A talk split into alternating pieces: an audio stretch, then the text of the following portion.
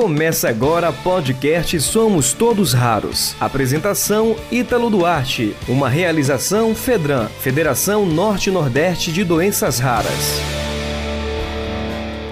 Está no ar, boletim de notícias do podcast Somos Todos Raros, referente à semana do dia 30 de janeiro ao dia 5 de fevereiro.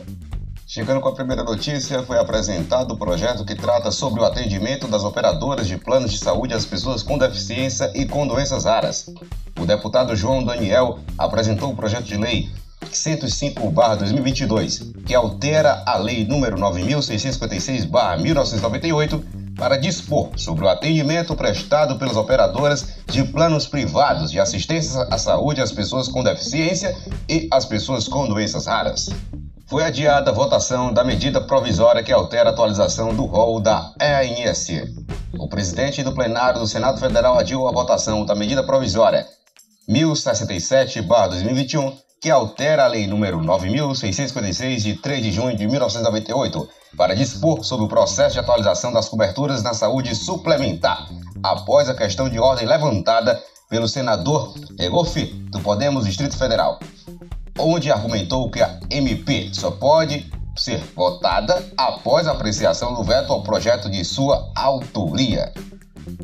Diretoria colegiada da Anvisa debate sobre monitoramento e avaliação de resultado regulatório.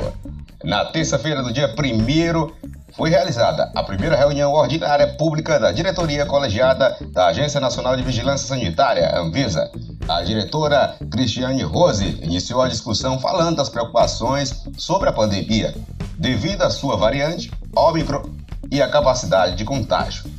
Falou sobre o papel da Anvisa no combate ao vírus através de medidas de recomendação e regulamentação. A diretoria colegiada ressaltou a importância da vacina e ainda a necessidade da dose de reforço. Mais uma notícia importante: Ministério da Saúde estuda regulamentar eventuais conflitos de interesse na saúde. O Ministério da Saúde estaria preparando uma medida para regulamentar conflitos de interesse na área de saúde.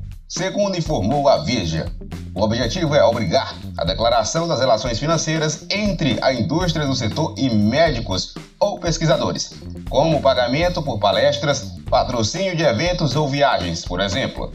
A ideia é que o ato seja publicado em uma portaria conjunta com a Controladoria Geral da União e o Ministério da Justiça. Você ouviu o podcast Somos Todos Raros. Apresentação Ítalo Duarte. Uma realização Fedran, Federação Norte-Nordeste de Doenças Raras.